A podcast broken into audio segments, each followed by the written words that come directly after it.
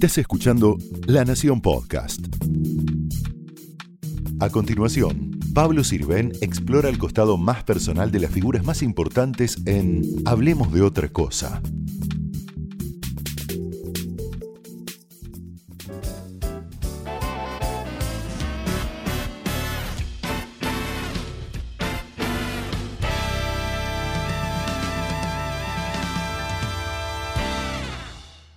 Bueno, muchas gracias Guillermo Franchella por venir acá a Negroni, a la Recoba. Y mm, lo primero que te quería decir es que podríamos haber sido colegas porque estudiamos en el mismo lugar, el Instituto Grafotécnico, y creo que en la misma época. Eh, el director era Córdoba Alcina. Exactamente. Eh, y, yo empecé, te lo digo exactamente, en 1975. Yo en el 76. O 76, porque terminé en mi... O sea que nos debemos haber cruzado en esos corredores. Seguramente. y hiciste los tres años. Los tres años me recibí. Era una camada muy interesante la mía. Muchos periodistas salieron que después fueron, y docentes muy importantes también tuve, como Julio Mafud. Claro, eh, con, sus libros, Psicología, Sociología de la viveza criolla y tantos libros interesantes que le había escrito. Tuvimos muy buenos docentes. Eh, en técnica periodista Rodolfo Andrés, ¿te acordás que después el episodio que en la época de las desapariciones no, Sí, Norberto Suárez tuve yo, que fue uno de los periodistas desaparecidos. Claro. y en la, mi camada estaba mm, María Laura Viñolo, que ahora trabaja en Clarín, corresponsal de Londres. Eh, Luis Artori, eh, Laura Ufal. Mirá. ¿Y qué, ah, qué había en vos? Una, ¿Hubo una vocación periodística? Me, gustaba, me gustaba mucho más el oral que el escrito. Me gustaba el periodismo oral, no me gustaba tanto el de escribir, me gustaba el de poder eh, hablar frente a una cámara comentando una noticia, mm, tener un compromiso periodístico desde ahí, no desde la redacción. Y sentía que era lo más cercano a algo actoral que podía tener. Yo termino mi colegio secundario y estaba bastante desorientado. Me hice un curso de orientación vocacional y en vez de ayudarme la psicóloga, no sé, de algún modo me prestó los servicios como para psicoanalizarme, para ver, para encontrar, para esa búsqueda. Yo cuando hablé con mi papá y mi mamá, me dice, una locura que te preste los servicios para psicoanalizarte, para encontrar una vocación. Yo la vocación la tenía, que era el teatro, me gustaba mucho el teatro. ¿De chico habías hecho cosas en el colegio? ¿Te gustaba actuar? Sí, la obra de fin de año para recaudar fondos para el viaje. ¿Y qué, qué, decías vos? No, pero esto no debe ser porque ser actor es como raro. ¿Por qué no seguías esa línea? No, mis padres me sugerían, me decían, no, no dejes de estudiar, si querés intentar, ahora buscate algo. carrera clásica. Claro, buscate algo paralelo como para poder comer, buscate algo como para poder vivir. No se negaban que. Que, podía tener un hobby, nunca, me apoyaron toda la vida, pero como un hobby, o como una vocación, qué lindo, estudiar teatro, nene pero trabaja de algo o buscate eh, tu, vida de, otra manera. Y sentí que el periodismo podía ser algo medio cercano. Mm. Y lo hice con mucho con ¿Un tío tuyo te vinculó con Alfredo Serra? Exactamente. El gran Alfredo Serra ahora está en Infobae, que era en ese momento uno de los editores de la revista Gente. Mi tío, Fue jefe mío, pero en otra revista Atlántida. Mi tío era amigo del padre. Y entonces lo fui a ver no bien terminé mi colegio secundario, decirle que tenía ganas de empezar, me dice, me parece perfecto, estudiar, y no bien te recibas, venía a verme, pero quiero que estudies, quiero que te ejercites. Y no bien me recibí, lo fui a ver. Y me dijo, bueno, y entré. Hoy me dicen que me salvaron la vida, pero me rajaron al mes. Al mes, o sea, o a los dos meses. Viste que, tenemos los periodistas a los 29 días, o quedas o te echan. Creo que fue al mes. Jorge Luján Gutiérrez. claro, Pero la verdad, actual director todavía. La verdad ni había, sí, no, había, no había, ningún motivo como diciendo, bueno, le tomamos estas pruebas, nos rindió, contrario. ¿Te acordás de alguna de las notas que hiciste? Eh, me hacían hacer muchas notas callejeras. Eh, una nota importante que hice fue a Diango, el cantante español. Después me pedían que vaya con, un objetivo a entrevistar a gente en la calle. Después me hacían hacer la noche, la noche en enero, ¿sabes lo que era acá? No había nadie. Mm. Y de golpe no había motivos para notas, yo capaz que me iba para para ti, para hablar con las chicas, me quedaba ahí, entonces me iban a buscar. No tenía ni, ni nada. Cuando llegó el personal estable en febrero, no tenía ni máquina de escribir, o sea, no, porque ocupaban todos los lugares. ¿Y qué dijeron, pibe? Ya, la verdad que... Y a Alfredo no le gustó nada, no le gustó nada porque sintió que justamente él estaba de vacaciones. Él me hace entrar, pero se va de vacaciones, en esa época estaba casado con Marcela Lobey, mm. y se va de vacaciones y, y cuando llega se encuentra con este panorama, que le sintió como que le habían tocado un poco a él, no le gustó nada, porque él jamás había recomendado a nadie, jamás había pedido por nadie. ¿Y te, te quedaste resentido de eso en ese momento? ¿Cómo te tocó? Un poco frustrado, era muy jovencito, fui caminando de Azopardo y México hata Retiro para tomar, para tomar el tren triste, caído. Le hablé en un teléfono público a mi madre, me acuerdo que le dije, mira, me echaron, me echaron no hay un motivo como para decir, bueno, se justificó mm. un problema de conducta, un problema de disciplina, un problema de que no estaba preparado para ejercer la profesión. ¿Y qué te dejó el periodismo? ¿Qué aprendiste del periodismo? De ese poquito que tuve, nada.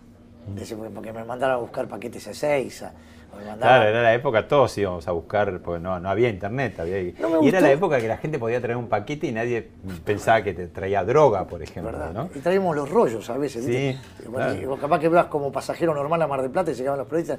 Y cuando llegues a aeropuerto te traigas estos rollos que te van a buscar de Atlántida. Eso a veces Una cosa pueblerina de confianza, ¿no? Porque... No me gustó la relación que había entre fotógrafo y cronista pero nada. ¿Qué, te parecía? ¿De competencia o de.? No, eran muy déspotas con los pibes que empezábamos. Yo tuve experiencias feas, ah. eh, feas, feas. De, por ejemplo, los pibes venían, anda, que tenemos que hacer una nota este, este hombre que hace tapices. Mm. Anda a verlo. Bueno, ¿y ¿tenés auto? Digo, no, ¿qué auto? No tengo auto. Bueno, y el fotógrafo, anda a buscar este fotógrafo, te daban la orden. Hola, por foto, ¿a dónde hay que ir? ¿No? ¿Tenés auto? Digo, yo no tengo auto hay que ir con el mío. Entonces digo, ¿qué es esta cosa rara? Y me subí al auto, esta cosa de no hablar, 40 minutos. Me encontré con un tal de Garreta que era, un, ah, morfable. capo, Alfredo pero el, que, el, que, tuve una relación, no relación, sino un nene, Mafuch, Mafuch, Mafuch no me gustó nada. Era, era, era pero muy chúcaro de la nada, como si, bueno, ¿cómo no va a ser chúcaro? De la nada, ¿qué le pasa a este cómico? Y que después con el tiempo, después me veían, me se sonreían todos, pero Pará, y después. ¿Se muestra o no se muestra? Hago un salto en el tiempo y después terminás en la tapa de la revista Gente. Obvio. A los, obvio como si fuera natural. No, obvio de que, de que soñé siempre que me pase eso. Pará, pero te, encontraste a la vuelta de los años con alguno de, de, estos, porque muchos se, queda, se quedaron. Con Serra, con de Garreta, Mafucho. Un gran tipo que tuve fue Papucho Ledesma. Sí, que lo tenía un gran tipo. Trabajé con él. Un gran tipo que me presentaba a todo el mundo, un tipo muy generoso conmigo.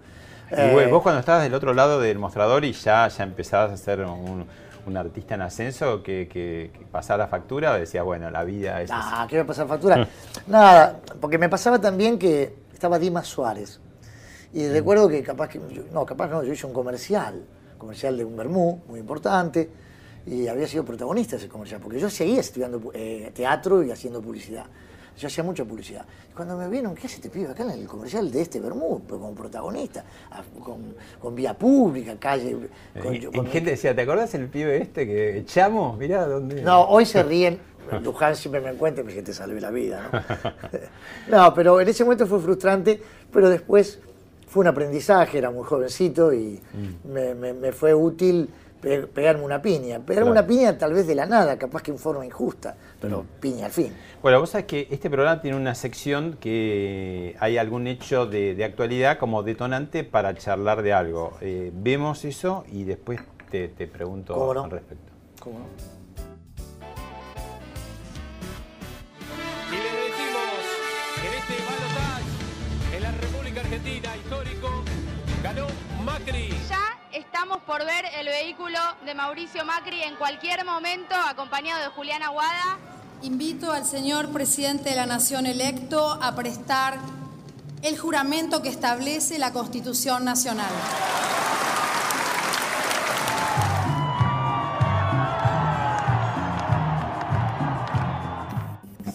dos años ya. Claro. Ya dos años. Y vos dijiste por ahí que era la última oportunidad como para cambiar ¿Por qué tan dramático, digamos? Porque lo sentí de ese modo, eh, eh, es un cambio. Eh, acá no hay un partido político que, logró un objetivo, como si fuera el socialismo o el radicalismo o el peronismo. Acá es algo de, ámbito privado, con una cabeza diferente. Yo tengo una enorme ilusión de que las cosas prosperen y mejoren y, tengamos esa Argentina que todos soñamos, que alguna vez fue pero eh, contundente de, de que se terminó esta etapa de patoterismo, una etapa de, de o nosotros sonados y pensás, o sea, había como, un, como una cosa este, muy mm, belicosa, muy virulenta, que yo no, no comulgo. Y sentí con un grado de enorme optimismo de, de- de acompañar y de tener la esperanza, nadie me puede quitar esa ilusión de que así pueda ser, no desde un compromiso político, siento que, que hay como una apertura, como que hay algo diferente y ojalá se nos dé, ojalá se cumpla. Capaz que en un tiempo me dicen, vos que decían, yo no decía nada, tengo una gran ilusión. De ¿Te parece que hay un antes y un después de los artistas con el kirchnerismo? No sé si eran todos después, pero en una época no, no había tanto partidismo. Si había, era más coloquial, ¿no? Eh, no comulgo para nada con, esta pres- con este presente, ¿no? Antes, eh, peronistas con radicales, con socialistas, con, con, eh, estábamos todos juntos y todo se hablaba, pero no había nada puntual. Pero es cansador. Es cansador además, fíjate, de, de- de tener que hablar de este tema, ¿no? de Claro. tener que hablar hasta con compañeros, en un rodaje. Me parece como que también es una etapa que tiende a terminar. Y uno de los modos a que esto termine su- concretamente es dejar de hablar de lo mismo. Yo creo que no es, ¿qué pensás de la grieta? No, ya, ya hay como que ya no se debe hablar más. Yo creo que tiene que, que- que fluir y que empiece a decantar que esto no puede continuar.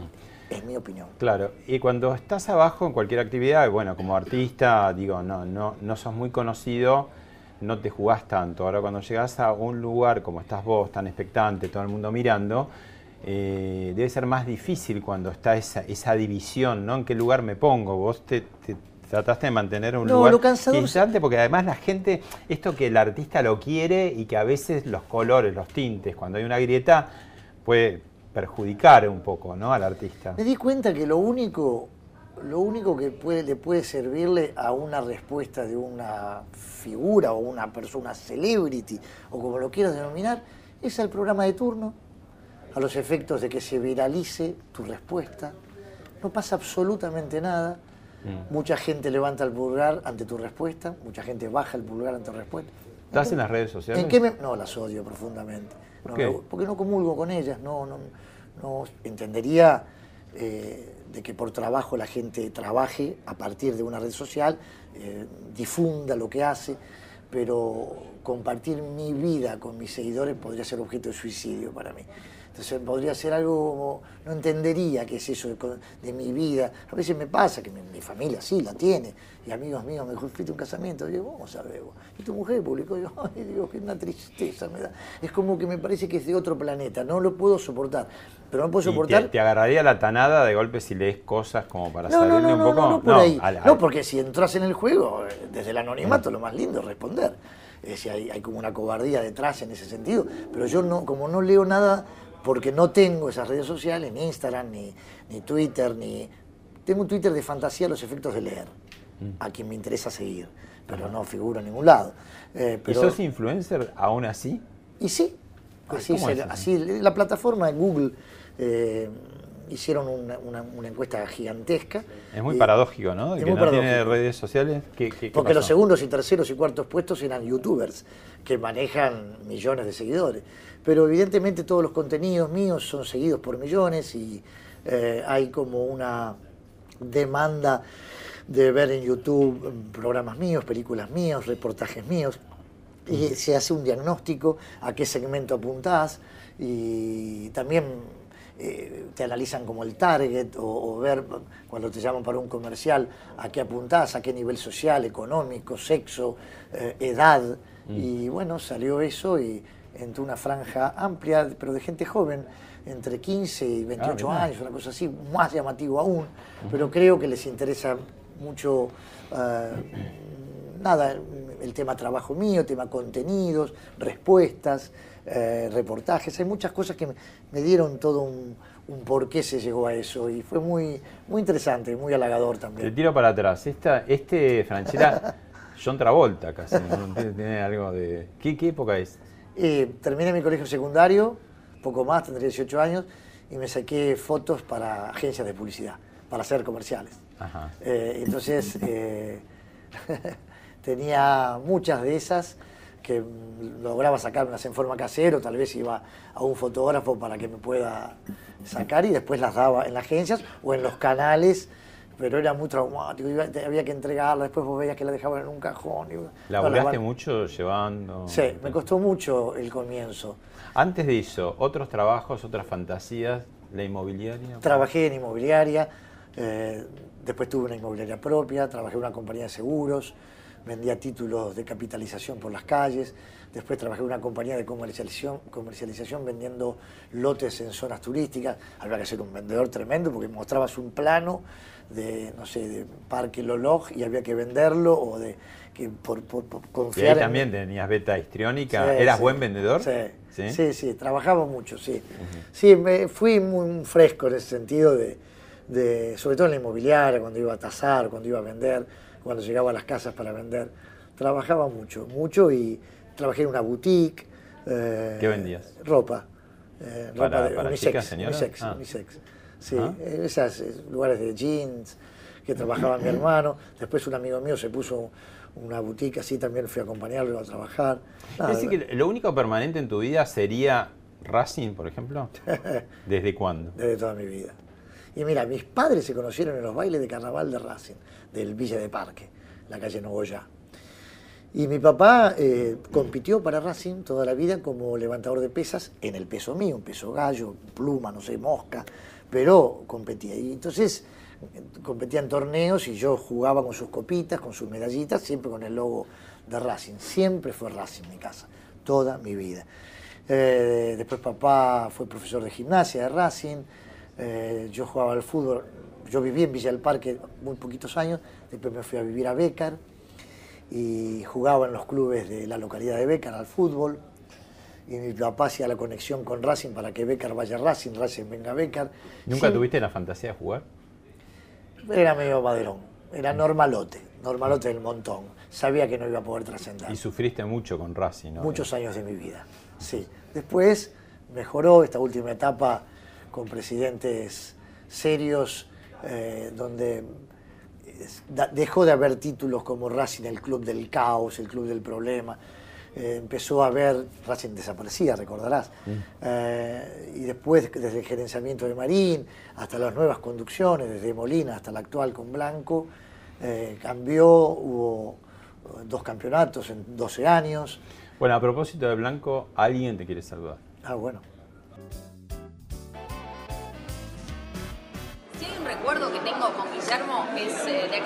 Que la película secreto de sus ojos estaba ganando el Oscar, eh, su llegada a Los Ángeles, yo estaba trabajando en el consulado allá de Los Ángeles, jugaba Racing Boca, entonces eh, tenía que dar una conferencia de prensa y pospusimos todo, cancelamos todo, se cerró eh, la residencia del embajador por dos horas, pasamos mirando el partido, ganó la academia, este, festejamos y después sí ganó el Oscar, así que ese es un gran recuerdo que tengo de un gran racingista. Un saludo desde la sede de Racing de Avellaneda. Un recuerdo imborrable. Eh, Barbie, ah, con mi hijo acá, divino. Eh, Ella, él también. ¿Los hijos también? ¿De Sí, Racing? Lo, todo, todo. En Todo, familia- es, todo. Muy, es muy difícil que no se sea de Racing en casa. Pero lo de Barbie me acuerdo que estábamos estiletano, Claro, la que Fanático de Racing. lo de- el Oscar y es, es de Racing. fanático. Entonces el cónsul, cuando nos recibe, me abraza, hola, ¿cómo está? Entonces me abraza y me dice, tengo, el- tengo la tele encendida con Racing. ¿En serio? Y estaba todo el mundo en la casa esperando la conferencia. Y me metí con Barbie y con Estiletano a ver el partido. Y nos quedaba un partido que ganó Racing ese día, a Boca. Y después fuimos a la conferencia. Fue muy gracioso, pues dale, está- bueno, no puedo. Inolvidable noche. Inolvidable noche, la, La verdad. noche del Oscar del secreto de sus ojos, donde también hay una escena, ¿no? Justamente que te la cancha y. Fue claro, de la, de la pasión. Sí, sí, sí, Un hombre puede cambiar de todo. ¿eh? Guillermo, ¿por qué eh, el drama, la tragedia, tiene más prestigio, te lo pongo entre comillas, que la comedia? Eso es algo de- de- de- desde que la vida es vida que recuerdo, ¿no? Siempre se ha minimizado un poco el género comedia. Ya a los últimos años ha cambiado un poco, ha cambiado la opinión y, y en una época era mejor actor de comedia después mejor actor, ¿te acordás? Había como una diferencia hasta en eso. Eh, me da la impresión que, que siempre se lo minimizó, se lo subestimó porque se siente que lo, lo- lo más light, lo, lo que genere gracia, tiene mayor fortaleza desde lo interpretativo que lo dramático. Como que hacer llorar y deprimir es más serio, más importante que Sí, hacer reír. Sí, más importante o más difícil debe ser para los que creen que es un género menor al dramático. Te confieso que es absolutamente distinto. Por supuesto que si genera gracia, una torta en la cara una, o un resbalón de alguien y se cae y te reís, por supuesto que eso sería algo menor a un contenido dramático. Pero el humor desde la sutileza, desde, desde la perspicacia, desde, la, desde, desde el, el timing de decir y hacer y provocar una carcajada, Y sin 100 a 1 mayor a, a lo dramático. Y sin embargo, el actor eh, de- dramático, por ejemplo, tiene una calle más tranquila y no es tan exigido, ¿no? Como el actor de comedia, todo el tiempo se le exige que haceme reír, ¿no? ¿Te O hay una demanda porque te convertiste más cercano a él que él que no hace comedia. Es decir, el comediante, el que genera gracia es algo que se sienten realmente familiares tuyos, Mm. sienten que, que sos de su pertenencia. Y a me- veces, quizás eh, vos, como una persona que no, no se está riendo todo el tiempo, debes haber defraudado. Justo el aviso de la cerveza toma eso, ¿no? Que vos No, estás serio. Claro, como diciendo, Y- o ahí déjame tomar la cerveza. Es como diciendo, ¿hasta cuándo? No, hay como una demanda exterior. Que todo el de, tiempo- De que tenés que estar arriba o a ver con qué salís. Y hay veces que de verdad estás metido en algo y te das vuelta y ves que ese reclamo existe. Y es, maravilloso porque llegar a esa instancia es tocar el cielo con las manos para cualquier personaje que anheló tener cierto grado de popularidad. Mm. Tener lo que me pasa a mí en la calle es algo indescriptible, porque es una devolución de amor de, de todo nivel de edades, desde el abuelo al nieto, mujer, hombre, pibe, es, es- es realmente muy movilizante, pero la demanda es mucho mayor. ¿Y a vos te conflictuó eso era una demanda, digamos, tengo que demostrar y demostrarme que soy un actor integral y que también puedo eh, ir hacia el drama, hacia la tragedia, como también ha sido la comedia musical? Como- Tenía ganas de, de- de- de explorar otros contenidos y no, no, no me sentía convocado. Me sentía muy respetado por todos los directores, pero no me llamaban. Entonces, digo, qué raro. No me llaman y, sé por productores amigos, por autores amigos, que me, se le encantaría hacer algo con vos. Y bueno, pero jamás me llaman. O sea, y después empezó a revertir. A raíz de, ¿Pero por qué? ¿Porque el personaje se, se podía morfar la, la- la historia que quería pero, contar? O pero algo? muchas veces puede ocurrir eso, ¿no? De que alguien escribe algo y le dan a alguien muy popular, ha pasado con Superman, con Tarzán, Mm. con gente muy identificada en el mundo, que de golpe Tarzán, con la monachita tirándose de la liana, hace un policial y la gente se deja. Mm. Este, como que en aquella época también hay películas que eh, hacen bromas de esto. Pero yo decía. que, que puede ser factible, que mi sola presencia pueda distraer, pero que también confíen en que puede ser un segundo, pero que, que de verdad puede generar otra cosa. Y dicho y hecho ocurrió. Bueno, a mí me pasó cuando fui a ver El secreto de sus ojos con público, eh, la primera aparición tuya, Fuera de foco. eh, sí, y yo escuché algunas sonrisas eh, contenidas, ¿no? Que digo, ese es el changüí del comediante que ya, digo, a entrar con la haga- gente de tu lado Uf. es increíble, ¿no? Sí. O sea, la gente se empieza a reír antes que vos Es algo maravilloso. hecho un gesto. no sabés lo que es en teatro. En teatro están actuando y todavía no entré y capaz que golpeo la puerta que estoy. ¿Quién es? Y ya sentís que hay- es algo, te juro, Pablo, que es Sí, en nuestras mujeres se veía todo el tiempo, digamos. Todo, pero cualquier co- O comedia. la cena de los tontos. Sí, la cena de los tontos, eh, o, las comedias de los productores, o el joven Frank. Aunque esté caracterizado de otro modo, haga algo, siento que al entrar ya hay algo que, que- que están con el dedo arriba. Es Y- maravilloso. Y Guillermo, para, para arriba, hacia tus padres, tu, tu hermano, tus tíos, abuelos, ¿había, no te digo actores, pero beta histriónica? Vete histriónica todos. Ah, sí. Papá ¿Qué? y mamá. ¿La con una tanada? enorme- Sí, que... Con una enorme simpatía.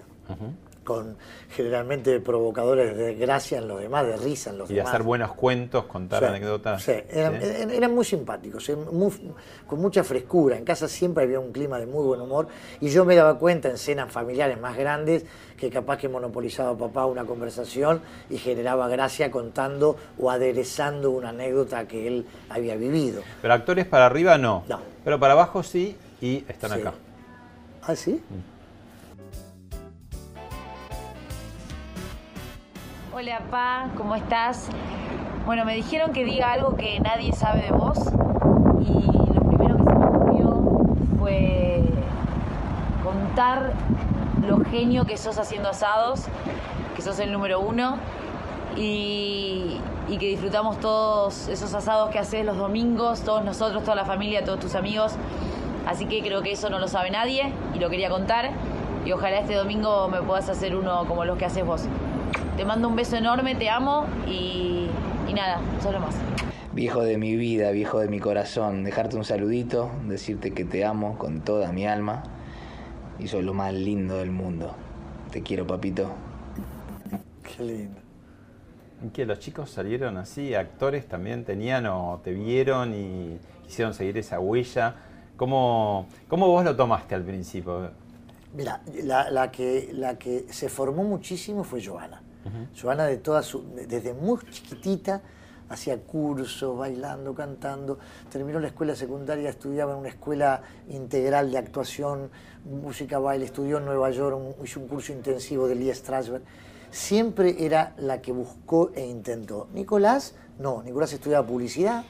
A los dos años quiso abandonar.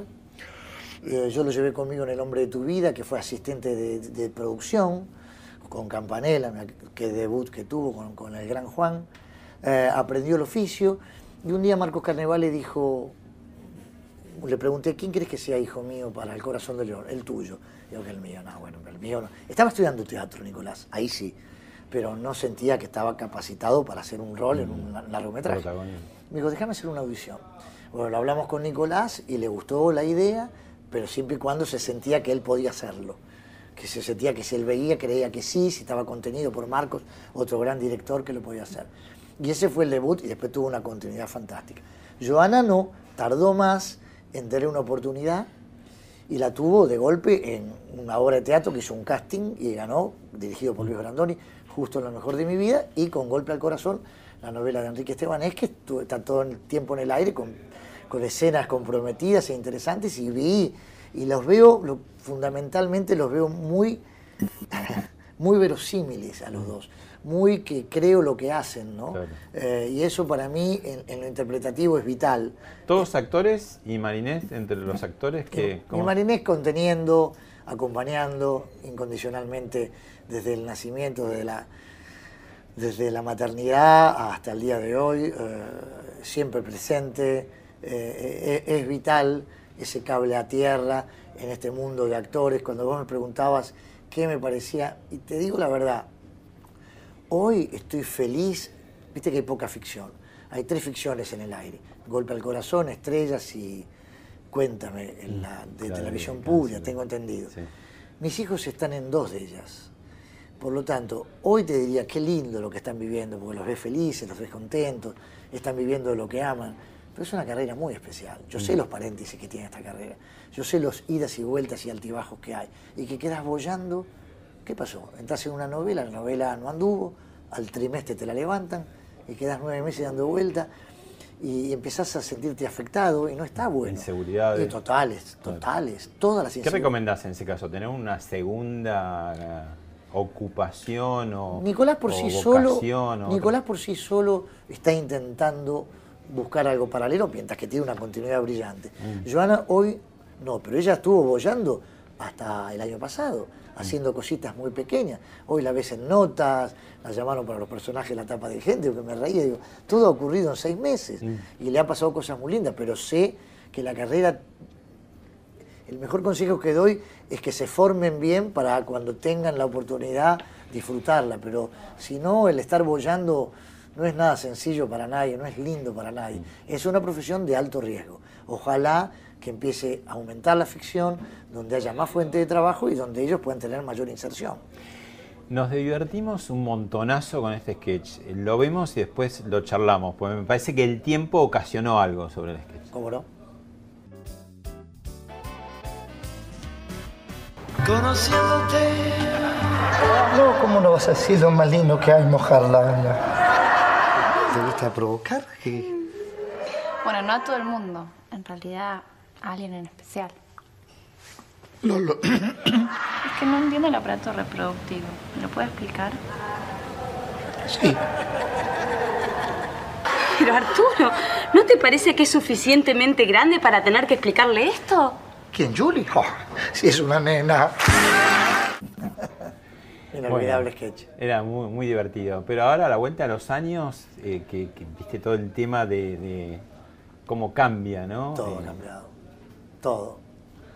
Y, y no es que de tipo grande dice lo de antes fue mejor, ¿no? Pero ha cambiado todo tanto que decís, wow, qué sé yo, ¿no? El otro día un amigo mío salía una mujer de, de un edificio y él entraba al mismo tiempo y él le abrió, le dijo adelante. Ah, machista, le dijo él. Y él se quedó mirando como diciendo, hay un lugar que, que, que creemos que ha- se ha modificado para bien, pero no sé. Pero hoy, hoy, por ejemplo, este sketch sería como de políticamente gé- no sé, pedofilia. ¿Eh? Pedofilia. Claro. Y en ese momento nadie pensaba en Pero eso. claro, pero además lo hacía con respeto, jamás tuvo nada, era la cabeza de No, él. nadie lo cuestionó en su momento. Nada, fue uno de los sketches, no solamente acá, en toda Latinoamérica, el más visto. eh, en La Habana se detenía La Habana por él. Terminé una, una reunión con Fidel Castro de una hora a solas para hablar de este ciclo. Que lo único que le interesaba a él a cuánta gente le daba trabajo, cuánta gente le daba trabajo a partir de una película, un programa de televisión, de una obra de teatro. Y en toda Latinoamérica fue furor poner a Franchella. Pero bueno, el paso del tiempo también eh, modifica cosas, comportamientos, modas, ¿no? Que hay que también aceptarlas, ¿no? Ho- Hoy, como decís vos, no sé qué sucedería con este sketch. Creo que lo, lo- lo matarían, No ¿no? estaría tan aconsejado. Bueno, la nena creció y también está acá. Ay, qué bueno. Guille, mi amor, te quiero, te adoro, te admiro.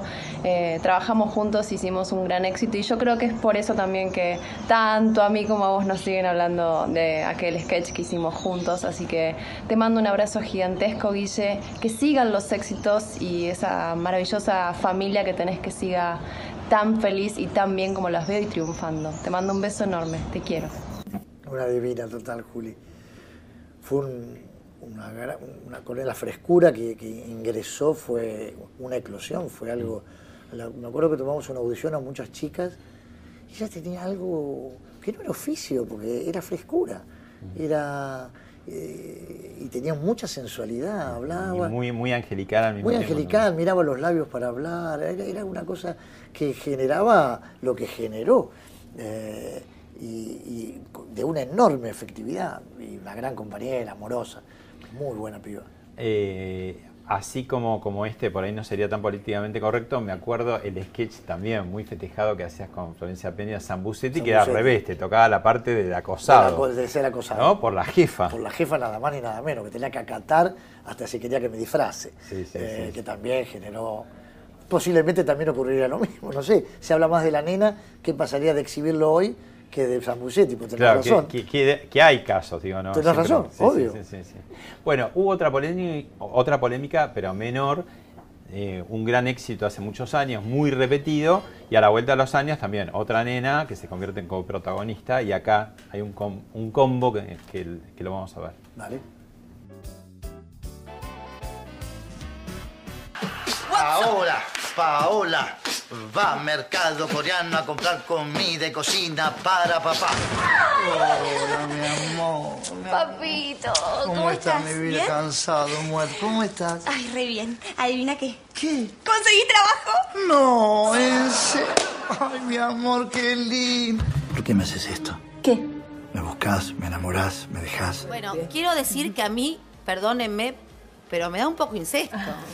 Sí, me acuerdo, como no, esta polémica. Los se que aman odian, ¿no? Los que aman La- odian. La película. de Alejandro con- Masi, de que El cuento de Silvino Campo. Y Bioy Casares. Y Bioy Casares, y muy lograda. la Hermosa. película de, de hace hermosa poco película. tiempo que la hemos Sí, se estrenó hace muy poquito, con un paréntesis que tuvo, y sí, se generó una polémica a raíz de, de mi relación con Luisana, que ya no era papá e hijo, Claro. por este fanatismo que hubo con Pepe Argento y casado con hijos y toda esta historia, eh, los obviamente muy fanáticos decían, no puede, no puede ocurrir esto, no puedo creerlo, no puedo Porque creer. en realidad en el recuerdo del público es mucho más marcado por la repetición, Obvio. ¿no? Porque esto fue 2005 Y seis. y seis, Y hasta la actualidad, y- o sea, durante una década fue pasado muchísimas veces, porque a veces lo pasaban de 14 a 18 horas, por ejemplo, ¿no? O sea, y- o sea que pasaban 6, 7 programas por día. Eh, lo pasaron fin de semana, lo pasaron en cualquier tipo de horarios. Y claro que está presente. Y se generó un revuelo que después no fue tanto, porque bueno, y la de Flor Peña lo tomás más como una no, humorada. Flor me llamó. me- yo conozco su humor. eh, me llamó después, mira, Guillermo, por favor, no quise Diego. Bueno, pero justo lo estabas diciendo en el estreno, Flor. Este, entonces, obviamente que iba a generar esto que generó. Pero nada, habló con Luisana, habló conmigo, eh, porque se sintió mal de que lo, lo que dijo como broma haya pasado. Se interpretaba como, se como de verdad, como ¿no? verdad, claro. Sí, dicho sí, por sí. ella, que es nuestra compañera, que fue otra experiencia hermosa, trabajar con Florencia en Casado con Hijos, fue en- como Marcelo de Vélez o Erika Arriba, Darío, todos hicieron después una carrera divina, ¿no? Eh, no a raíz de eso, porque Florencia trabajó toda la vida, pero para Darío fue el comienzo. Eh, Marcelo se conocía mucho por Showmatch, pero también ahí le dio un... Y Erika no era tan popularmente No, no conocida y se convirtió Sí. en lo que es, ¿no? Y el hecho de, de ser actor, eh, digamos, y haber trabajado con, con Luisana, que era en esa época era bastante más chica, digamos. Ahora Y si es una tenía mujer. y- 18, ahora tiene 30. Claro, claro. Y cuando tuvieron que hacer estas escenas, bueno, se mandan y listo. Había que mandarse, no quedaba alternativa. Hacerlo a medias iba a quedar mal.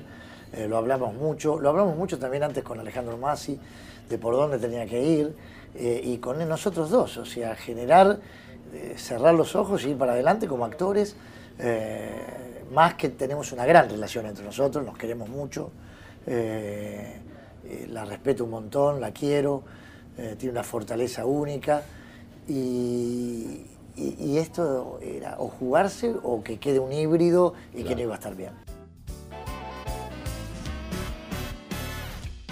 Aunque hiciste muchos trabajos acá y también en el exterior dramáticos, de alguna manera graduarse de esto no va nada para la risa es en clan, porque digo, hacer Arquímedes Pucho. No, eh, claro, no. El clan fue Atraco, la anterior que también hice, Mm. de Eduard Cortés, el catalán tampoco. Eh, Pero digo, en el caso de Pucho más, porque la gente le basado conocía en la la vida real, claro. Hablamos mucho con Trapero de eso, ¿no? Eh, de que él tenía ganas que, que me elige por, por la empatía también con la gente. Arquímedes la tenía también la empatía en su núcleo social. Claro, no, e- no era tan oscuro en No, principio, era como una persona normal. Es que nadie lo vio oscuro. Claro. Lo vio oscuro los que lo padecieron. Mm. En la cotidianeidad era un hombre absolutamente agradable, eh, barriendo su vereda, conversando con la gente del club, con los vecinos. Era por eso cuando pasa lo que pasa, todos dijeron, es una cama para esta pobre gente. Mm. Son perejiles, seguramente hay otros culpables. Eh, la gente de San Isidro, a veces hay algunos que hasta el día de hoy. Yo soy de ahí. Yo nací en Bécar, perdón, en Villa del Parque, fui a Bécar, estudié en un colegio el 20 de junio en San Isidro, caminé por la puerta de esa casa centenares de veces en la roticería, sin saber lo que estaba sucediendo, ¿no? Eh, pero, pero fue un rodaje intenso, fue muy importante para mí, pude explorar algo nuevo, me, me gustó mucho hacerlo junto a Pablo, eh, él quería tener algo puntual, que creo que lo encontramos, que se lo di, y, y fue interesante todo el proceso, una gran película. Mm. Y ahora venís de dos películas, ¿no? Dos películas bien antagónicas entre sí, con dos directores también antagónicos, pero fueron dos experiencias notables. La primera fue con, dirigida por Gastón Duprat, eh, con Luis Brandoni, que se llama Mi Obra Maestra, una comedia fantástica, con el sello de, de Duprat y Con, con esa ironía con que escriben, una, una hermosa película. Vi una pequeña privadita hace poco y me fascinó. Ahí, eh, espe- espera que Brandoni también está ahí con, con esa ansiedad. Dale, y- a ver. Hola Guillermo, Beto te habla. Eh, tengo la posibilidad de hacer público el deseo de poder ver una versión primaria, digamos, de mi obra maestra. Tengo mucha ilusión con esa película y el hecho de hacer por primera vez cine juntos me llena de, de orgullo y de expectativa. Te mando un gran abrazo, querido. Chao. Divino el Beto. Gran compañero, gran amigo, gran actor. ¿Y la otra película? La otra es de Armando Bo, eh, guion de Armando Bo y Nicolás Giacobone, eh, ambos ganadores del Oscar por Berman, y es, se llama Animal, terminé el rodaje exactamente hace 24 horas, es también gran película, no pude ver nada porque se acaba de terminar, ahora van a ir a Los Ángeles a editar, y para febrero creo que tenemos un primer corte rústico, pero también una película muy interesante, un guion extraordinario. Estoy muy feliz de, de haber hecho ambas, de, dos grandes películas. La de Armando, ayer tuvimos la fiesta de fin de rodaje y me encontré con el editor y con algunas personas que vieron algunos pedacitos, dicen que está tremenda, un thriller psicológico eh, muy interesante, una película que me permitió a mí eh, también cambiar desde lo postural, desde lo corporal, desde, desde la cabeza, un personaje bien antagónico a lo que puede ser mi propia vida, Mm. eh, que me encantó incursionar, me gustó. Me gusta cuando uno puede salir de la zona de confort, ¿no? Cuando uno puede salir de, de lo que le es cómodo, encontrarse en un personaje muy atípico a vos y hasta de look, hasta de vestuario, hasta de cara, eh, verme distinto, y despreocuparme de- de- desde lo estético y entrar en un mundo que te lleva el director. Eh, pero ambas tuvieron su- distintas pero profundidad. Mm. Eh, fueron grandes guiones los dos, los dos grandes guiones. Hace unos años protagonizaste con Adrián Suar y dirigiste La Cena de los Tontos, que fue una eclosión en Mar del Plata de colas en la calle, de eh, boleterías estalladas literalmente, el Literalmente. vidrio por la presión de, de la gente, hasta eh, casi infartados los boleteros, ¿no? De, de no dar abasto de vender tantas entradas. Es verdad. Muy, muy cómica, muy graciosa. Y ahí tuviste tu primera experiencia como, Como director, director.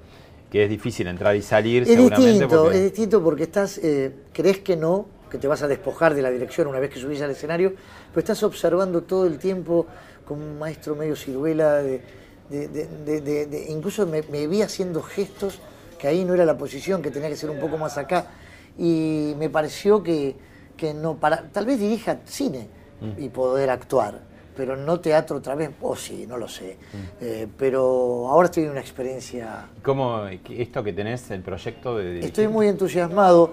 Es una, una película que yo vi que se llama Perfectos Desconocidos, una película italiana, Mm. que fue un éxito descomunal en Italia. Eh, y cuando la vi, me, me pareció absolutamente plasmable para hacer una obra de teatro, de generar una adaptación. Entonces, con Luis Alberto Escalera, el presidente de Sonofil, socio y presidente de la FIAP, tenía relación con el director, con el productor de la película, y quiso comprar los derechos para hacer la película en español. Pero ya lo había hecho Alex de la Iglesia, que se estrenó ahora en España y también fue un éxito descomunal.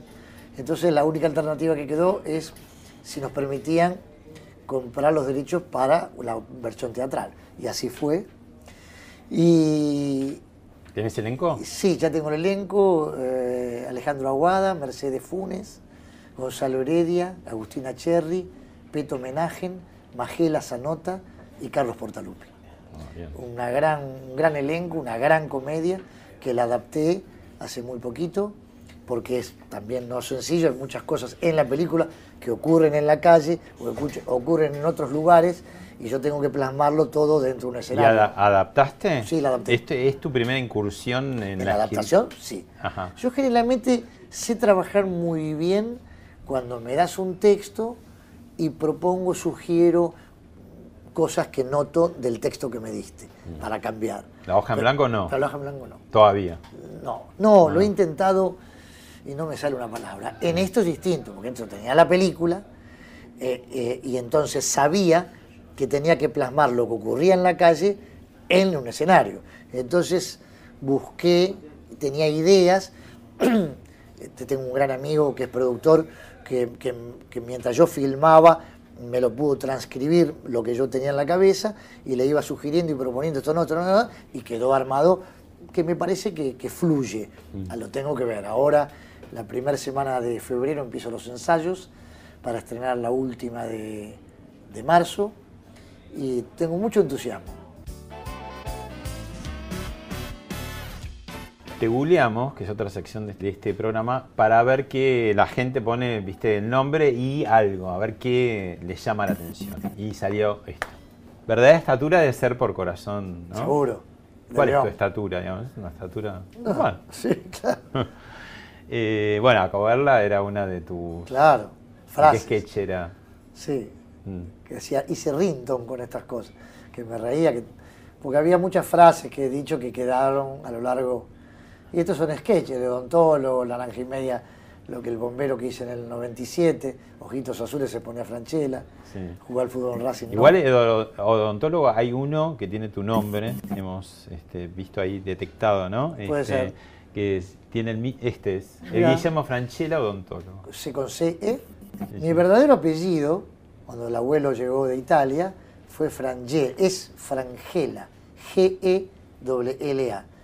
Con los inmigrantes cuando bajaron del barco, pusieron la C y quedó. Cuando quise hacer la ciudadanía italiana, que la tengo, hubo que ir a la comuna, hubo que modificar, porque mi apellido era verdaderamente otro. Pero me quedó Franchella para lo largo de toda mi vida. ¿Qué, qué expectativa tenés después de estas dos películas, después de esa obra que vas a estrenar, cuando vos te mirás así los próximos años? Tu vida, tu profesión, ¿qué, qué, imaginás? ¿O qué querrías? ¿O qué falta? Mira, faltar no. eh, encontrarme sereno, encontrarme eh, pleno, eh, bajar un poco los decibeles. Soy alguien temperamental, visceral, nada vivo como me encantaría que me resbale todo. Nunca me resbaló ni me resbala. Que hay muchas cosas que me podrían resbalar. Eh, ¿Padeces un, un poco los estrenos? Eh, eh, Sí, digamos, sí. No, no de cine, Eh, porque el cine La ya... cuota de nervio, la- el dolor de panza, como no va a estar? Que yo estaría muerto si no. Si estoy por entrar al escenario y de verdad no tengo un poquito de temblor, algo me está pasando. ¿no? Eh, me parece ¿Tuviste que en algún momento algún alguna laguna quien no ha tenido, no? Pero lo resolvés. lo puedo resolver. La más delicada de mi vida fue qué me pasa si un día me agarra una laguna cantando. Y, me bueno, agarró. ¿Y qué hiciste? Des- pero me agarró después de varias, varios meses de, Y no, de- no- de no estabas preparado de golpe, ¿no? Si me hubiera ocurrido al principio, creo que me muero. Pero me ocurrió faltando meses, eh, haciendo la obra a los productores, haciendo las meses, y un día, en, un, en una... Me, ay, ay, me quedé, me quedé. Y no me preguntes cómo, con la misma rapidez que puedo tener de improvisar un texto, improvisé hasta rimando. Ah, le este, pusiste que, mi- que letra. los demás cantantes y bailarines me miraban y decían, bueno, ya nos vamos del escenario. Pero lo pude hacer y no me, no me quedé paralizado y fue que Gerardo Gardelín de abajo me decía, bueno, como ya es, ya es demasiado. Eh, pero sí, la cuota de nervios está, pero por sobre todas las cosas, lo que me preguntabas de mi futuro, me gustaría tener un poco más de paz, de, de, de- de- de aprender a delegar y a, y a- y a no importarme tanto eh, todo. Estás muy pendiente, por ejemplo, cuando estás en el teatro, el ranking, de cómo va, de quién la Tal vez eso ya no tanto, Ah. eso ya no. Mm. Pero sí que estoy muy presente con mis hijos, con mi madre, con mi hermano, con mi mujer, con mi vida, mi vida. Estoy todo el tiempo, todo el tiempo. de- de- de, eh, ¿Ansiedad? soy un poco ansioso. ¿Dormís bien? Duermo bien, Ajá. duermo bien, duermo muy Podríamos, bien. si sos un poco eléctrico, uno Sí, pensaría pero no, que... duermo bien. Ah. Al contrario, se ve que tanta electricidad del día llegó al tum. y Bueno, Adrián. Suar, que pasó por este programa, este, contaba que eh, tenés también una faceta terrible, que es a veces cuando te divertís un poco y haces tentar y el otro no puede más, ¿no? Vuelcan, sí. Bueno, a veces sí, pero sale, sale como que creo que es una mirada nada más y ya no pueden continuar, pero me doy cuenta y, y hay veces me genera mucho nerviosismo porque si te reís y la gente es cómplice de, tu- de lo que te estás riendo, está bueno. Ahora, si no lo entienden, uy, Se queda esperando, se, se ¿de queda qué afuera. se riendo? ¿De qué se ríen? Mm. Nos quedamos afuera. Entonces deja de ser divertido. Veamos un tape. Dale. que nos puede reportar unos 10 millones de dólares. ¿De dólares? Y sin riesgo alguno. Sin riesgo alguno. ¡Basta con el eco! No les dije que no vinieran acá. ¿Para qué vinieron? ¿Qué quieren? Tenés que pedir tres deseos. Dios, sálvame de este quilombo. Banco de esperma, sección préstamos, Bornier. Vos, bordea el campamento. Vos, quemá los jeeps. Vos, soltá a las chicas. ¿Y vos? Yo soy muy cagón. La. La teta, señora. Oh, milk. Ahí va. Su gata en cero. ¿Dónde vas, Zambucetti? A la ciudad gótica. ¿A dónde vas, Zambucetti? Algunas de hace unos años que parecían Nico. Sí, más- sí, ¿eh? es verdad. Sí, Sí, sí. Nos ve- vemos cosas de antes y sí, y de- de- hasta la voz, hasta los gestos, lo genético. Pero cuando veo esto- estas cosas digo, mamita, cuántas cosas. El otro día, por algo de, de afuera, que me pidieron que, que escriba, como si fuera un currículum, pero mm, más intenso, de ver la columna de teatro, la columna de televisión, la columna de cine, las cosas que hice. Entonces puse mm, a hacerlo. Cuando terminé y leí, digo, viste que te quedás con, diciendo, "Desde hace muchos años que trabajo, muchos, muchos, y hice tantas cosas y tan diferentes, y fui hasta extra, Pablo, al comienzo de mi vida, cuando hacía publicidad, que te contaba, también me llamaban y había que ir a un lugar y había que hacer de extra. De modo que tengo recuerdos imborrables de cada momento de mi vida, de cada etapa, y ¿Qué edad tiene tu mamá? bueno, obviamente que lo voy a decir, pero ella es tan coqueta que no quiere. Cumplió en el día de ayer, antes de ayer, perdón, 98 años. Y está Ah, fantástica. Bueno, pero ya es una edad que, que da gusto decirlo, si está, Está bien. fantástico. ¿Y qué dice ella de...? de- Ella está muy feliz que porque todo? cognitivamente está fantástica, de modo que eso hace... cuando te ve a vos, todo, todo Bueno, sí, le, le- le fascina. Cuando sale un poco, pues siempre hace las chicas que la cuidan, siempre me dice, sea la hora que salgo, pero no a la hora que vuelvo, porque me paran todos para preguntar por vos. Y ahora le preguntan por mis hijos, ¿no? También.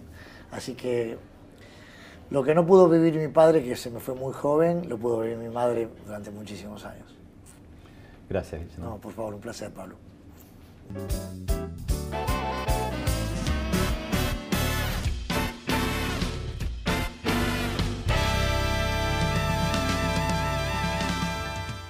Esto fue Hablemos de otra cosa con Pablo Sirven, un podcast exclusivo de La Nación. Escucha todos los programas de La Nación Podcast en www.lanacion.com.ar. Suscríbete para no perderte ningún episodio. Estamos en Spotify, Apple Podcast, Google Podcast y en tu reproductor de podcast favorito. Seguí escuchando La Nación Podcast.